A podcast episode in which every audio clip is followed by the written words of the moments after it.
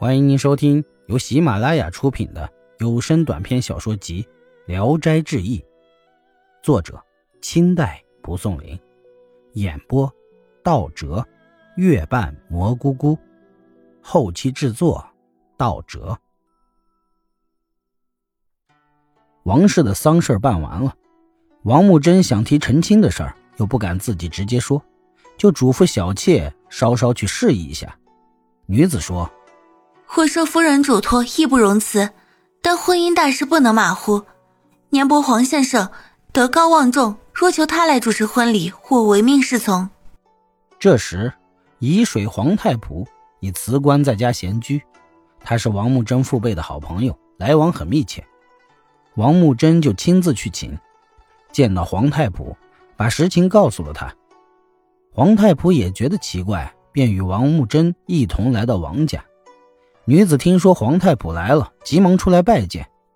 皇太仆一见小梅，惊奇的认为是仙女，谦逊的不敢受礼。接着帮助她置办了优厚的嫁妆，举行了结婚大礼，就回家去了。小梅又送给他枕头、鞋，像对待公婆一样。从此两家更加亲密。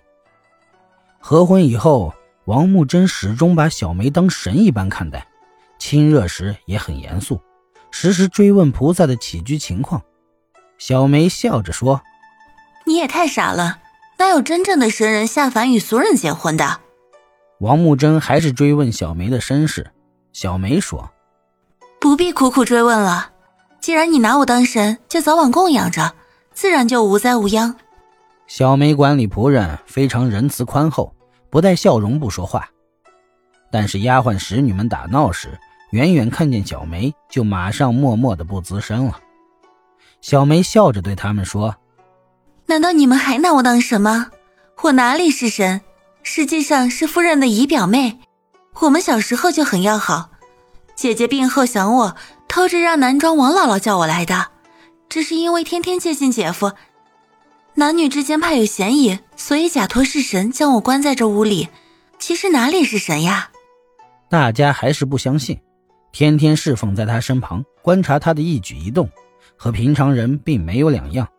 从此，神的传说才慢慢平息了。但是以前那些顽皮的奴婢，王氏活着时打骂都没有教育好的，小梅说一句话没有不听招呼的，都这样说。我自己也不知道为什么。说实在的，也不是怕他，但只要一见他的脸面，就心里软了，所以。不忍心违背他的意志。小梅执掌家务以后，几年的时间，土地连片，仓里存粮一万多担。又过了几年，王木真的妾生了一个女孩，小梅生了一男孩。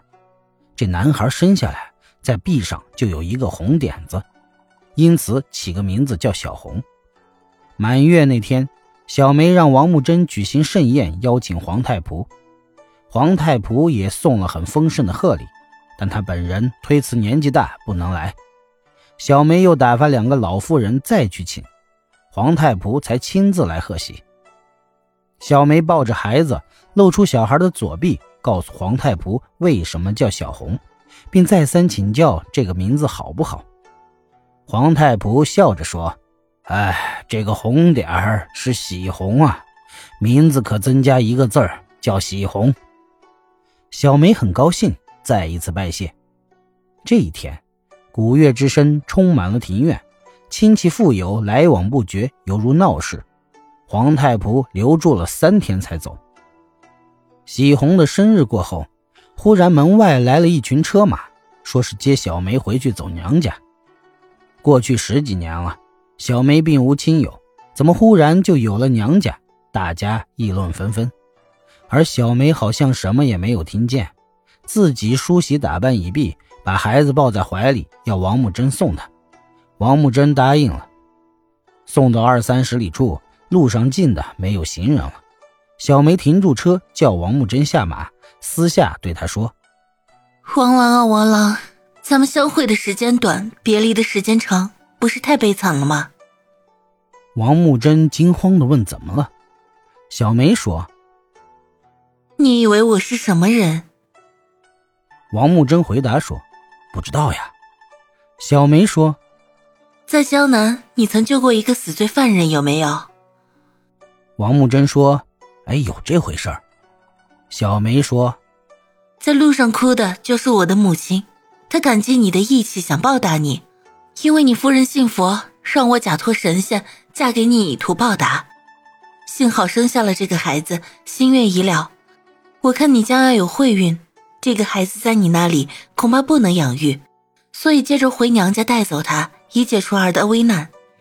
你回去记住，家里有人死时，你在早上鸡叫头遍。”就到西河柳堤上，看见有挑葵花灯的，赶快挡住道路求他，可以免除灾难。王木真答应说：“是。”又问小梅什么时候回来。小梅说：“不能肯定，你只要记住我刚才的话，再会时间不会太长。”临别时，握住王木真的手，双泪交流，接着上车，风驰电掣般的走了。王木真远远看不见人影了。才回了家。本集演播到此结束，谢谢大家的收听。喜欢请点赞、评论、订阅一下。